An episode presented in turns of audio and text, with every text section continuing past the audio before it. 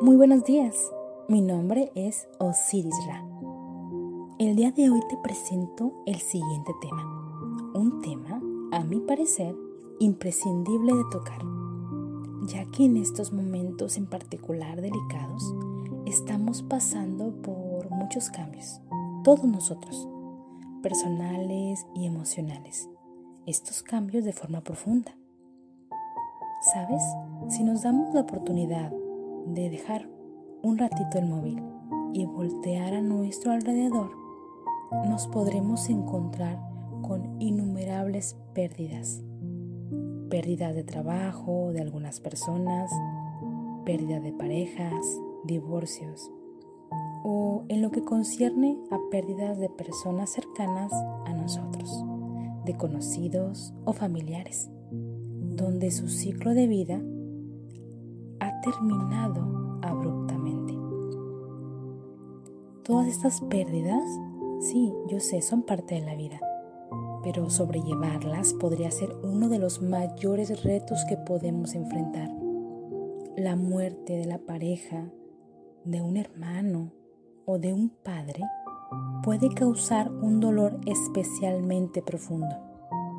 Podemos ver la pérdida como una parte natural de la vida, pero aún así nos puede embargar el golpe y la confusión.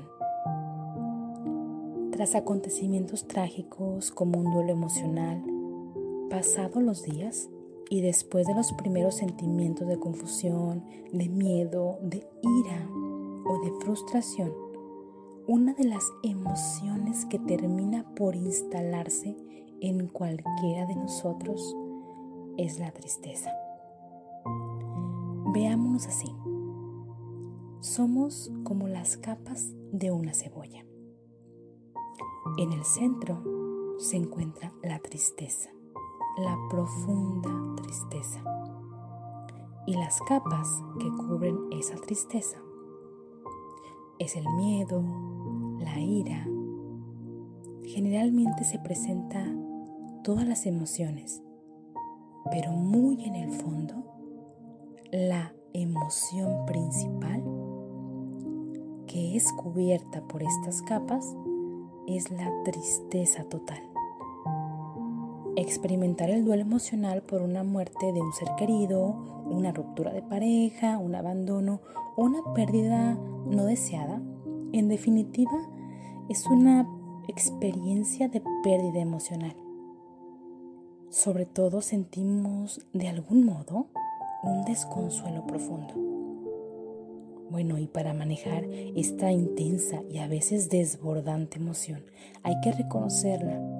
Primero, paso número uno, reconocer las emociones que se están gestando dentro de mí, comprenderla y aprender a conducirla.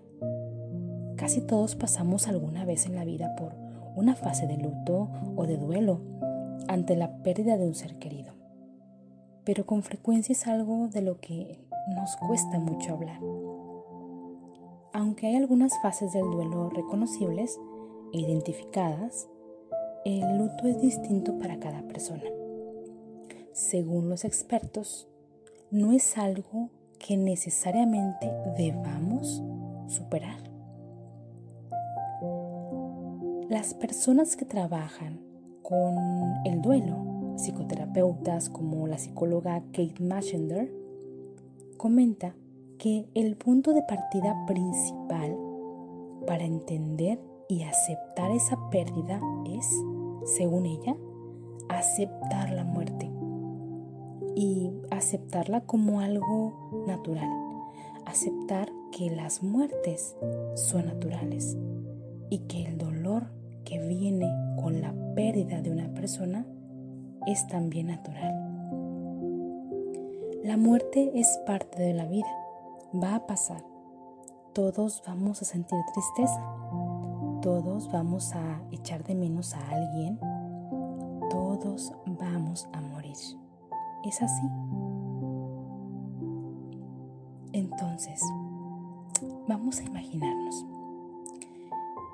La psicóloga Kate dibujó en un papel un círculo. Vamos a imaginarnos este círculo.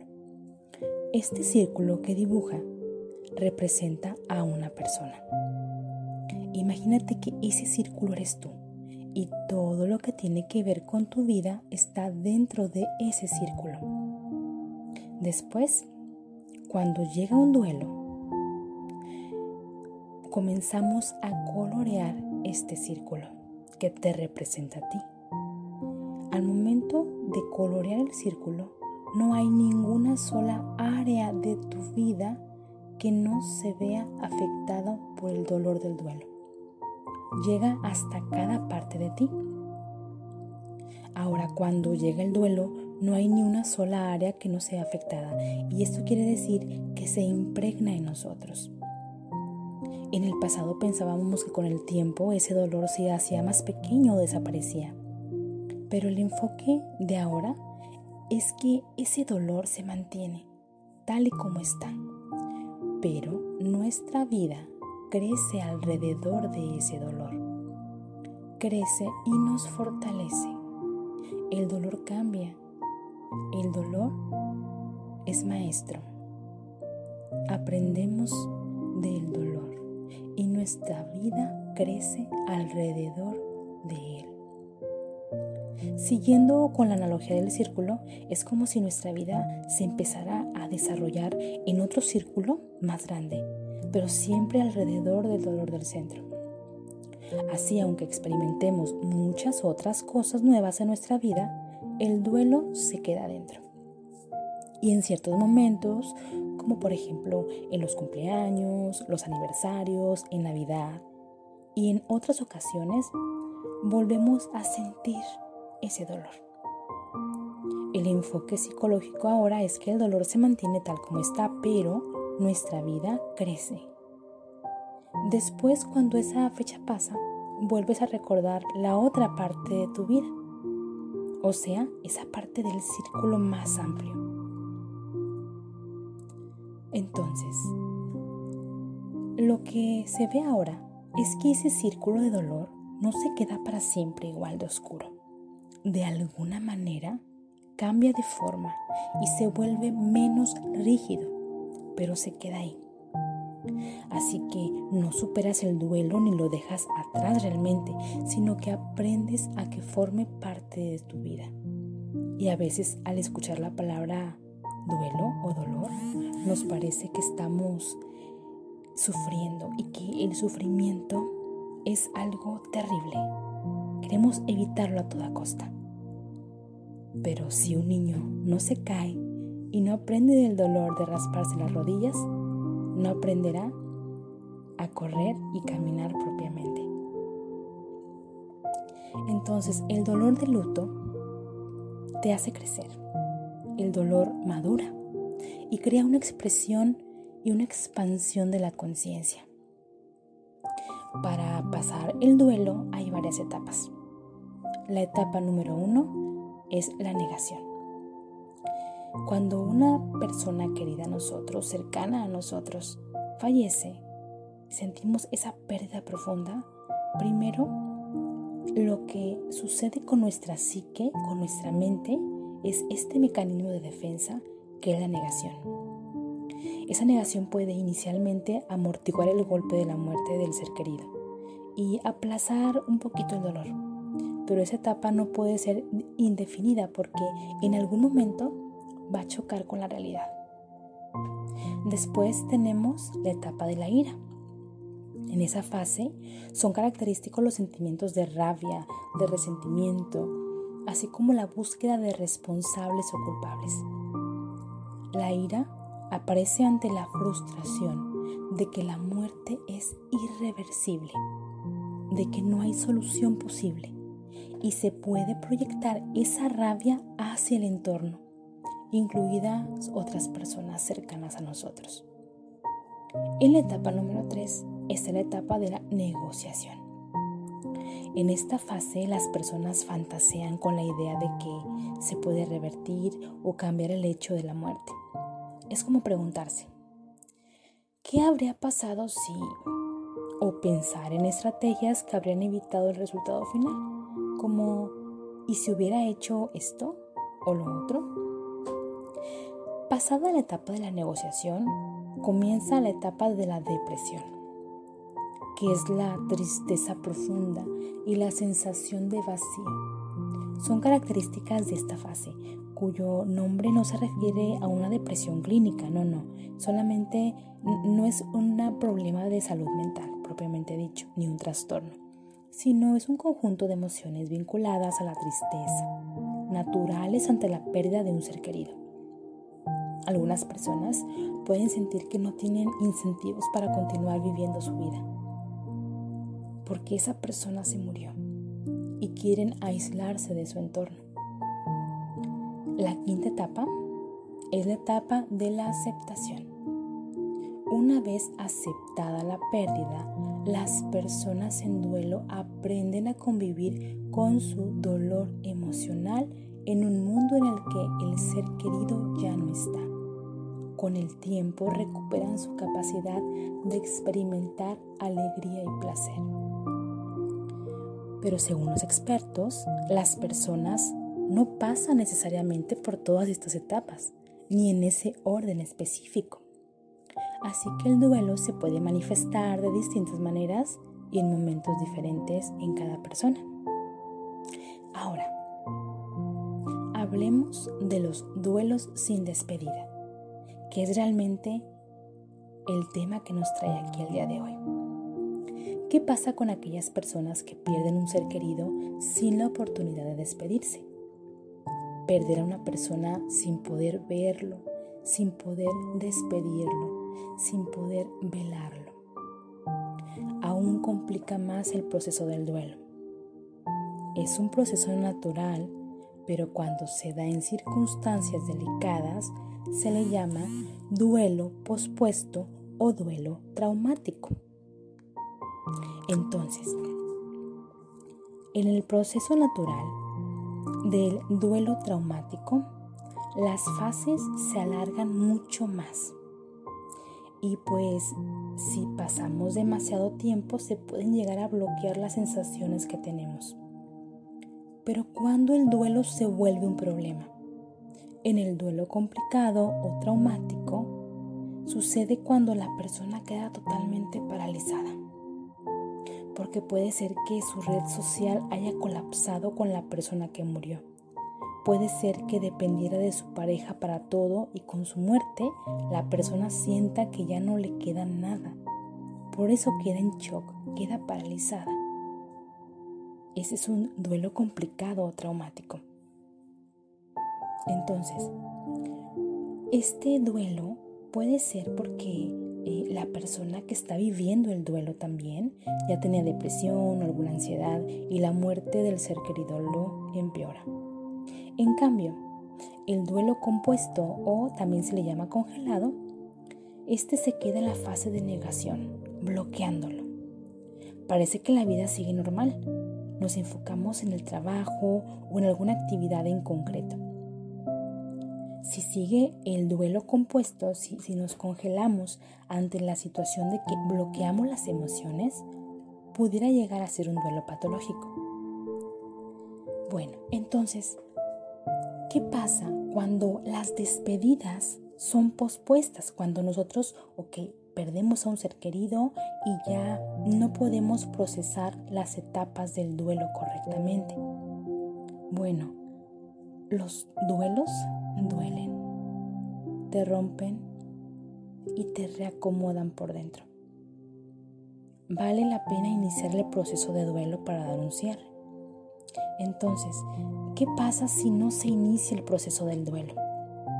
¿Qué pasa si algún familiar mío em, adquiere, un ejemplo, COVID, fallece y no podemos velarlo? Entonces las emociones bloqueadas se quedan muy dentro de nosotros, pudiendo generar trastornos psicológicos, trastornos por estrés postraumático, somatizaciones. Em, vas por la vida sin rumbo claro nos volvemos hipersensibles, irritables. Podemos tener trastorno de la alimentación, adicciones, etc. Un gran etcétera. Así que al realizar el duelo propiamente, estas patologías pueden llegar a desaparecer. Pero bueno, ¿cómo puedo hacer el duelo? ¿Cómo puedo vivir mi duelo de un duelo sin despedida? Primero, número uno, identifica y acepta. Da espacio para las emociones. Todas ellas son importantes. No hay emociones buenas o malas, son solo emociones. Nosotros seremos los encargados de darles un significado y un valor a cada emoción. No vivamos con la pena de ocultar las emociones que tenemos, el llanto, la tristeza, la ira. Todas ellas nos están dando una señal de lo que necesitamos sanar. Con esto damos paso al número dos. No avergonzarnos de estas emociones. Todas tienen un propósito. El ejemplo, el enojo, molestia, hastio. No eres la emoción, eres un canal para que esas emociones te limpien. Pero para ello hay que trabajar en ellas. ¿Qué me quieren decir esas emociones? Número 4. Dejar fluir las emociones. Evita tratar de evitarlas. Evita tratar de dejar que te duela. Permítete un espacio del día, un momento especial para estar mal. Es decir, dejar fluir como río las emociones. De no ser así, de no darnos el permiso para sentirlas, ¿cómo he de conocerlas? ¿Cómo he de gestionarlas? Negándolas, solo hacemos crecer en el pecho ese nudo de emociones que crecen y que lastiman. Lo que más ha dolido es no podernos despedir. De no ser así, de no darnos el permiso de sentirlas, ¿cómo he de conocerlas? ¿Cómo he de gestionarlas? ¿Negándolas? Negándolas solo hacemos crecer en el pecho ese nudo de emociones que crecen y que lastiman. Lo que más ha dolido es no podernos despedir. Entonces, hay unas cosas que podemos hacer, algunas técnicas que te puedo recomendar para poder despedirte de la persona. Te recomiendo realizar las cartas de despedida. Es decir, en ese espacio del día que tendrás cita con esas emociones de duelo, escribe, mi querido amigo, y escribe todo aquello que hubieras querido decirle en su momento de despedida. Varias, varias cartas. Una no es suficiente. Escribe también tu historia es decir, escribir nuestra historia, nuestro relato de vida junto al ser querido, los buenos y los malos momentos, las experiencias vividas junto con ese ser querido. Te ayudará a aflorar esas emociones y a ir cuidando y trabajando la memoria, que es el tesoro para que siempre esté contigo tu ser querido. Evita aislarte por completo ayúdate de una red de apoyo. Puede ser por mensaje, videollamadas, teléfono, correo. Déjate sentir, déjate abrazar, que no estás solo. La compañía sana. Permítete sonreír con esas experiencias al recordar a tu ser querido. Por otra parte, si es un amigo o conocido quien está pasando por este duelo, en pausa. Que te sienta presente. No hace falta decir mucho, solo estar. Es probable que no quiera contestar mensajes por un momento o que ignore tus llamadas. Él o ella sabrá que puede contar contigo aunque no haya mucho que decir. Otro punto importante son los rituales. Los rituales son poderosos para sanar y para esto me refiero a los rituales del el rezo, la oración, cualquiera que sea tu creencia.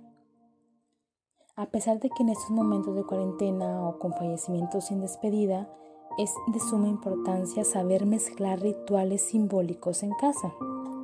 Los rituales son bálsamos para quien se queda, pues están llenos de creencias que nos sanan y que nos permiten sentir cierto control ante lo desconocido.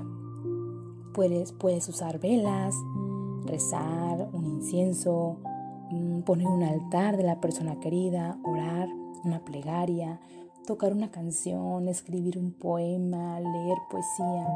Tú eliges. Haz el ritual que más vaya contigo. Pon la creencia que tú quieras, las creencias son poderosas. Siguiente punto. Pide ayuda si necesitas. El proceso del duelo inicia desde que te enteras que tu ser querido ya no está contigo. ¿Cuánto tiempo dura? Depende de las herramientas emocionales con las que cuentes, de tus experiencias previas, de tus creencias. Ahora, el duelo sin despedida llega a ser inevitablemente un duelo en pausa, pero a veces no es así. A veces el duelo puede ser normal. A pesar de que estés pasando por esta experiencia donde no pudiste despedirte de un familiar o de un amigo, puede que estés pasando por un duelo normal. Las despedidas son importantes, pero es igual de importante no idealizar las despedidas, porque estas despedidas no deberían ser una condicionante para dar sentido a la vida del ser querido que se fue el hecho de que no pudiste estar en el último momento de esa persona es el mayor acto de amor, de generosidad que se puede llegar a conocer. Ofrecer la renuncia de tus deseos es la mejor manera de honrar a tu ser querido. Pero sobre todo, no estás solo. Y después de las penumbras, al haber viajado al interior de nuestro ser, podremos vislumbrar un haz de luz que en la distancia nos dice, no he muerto, solo me fui antes y no quiero que me recuerden con lágrimas como aquel que no tiene esperanza. No he muerto, aunque mi cuerpo no esté, siempre mi presencia se hará sentir. Seré el silencio de nuestro hogar que tanto compartimos. Seré la brisa que besará sus rostros. Seré un recuerdo dulce que asista a su memoria. Seré una página bonita de su historia. Perdona a todos. Tomé únicamente uno de los trenes anteriores y se me olvidó decirles, no he muerto, solo me fui antes.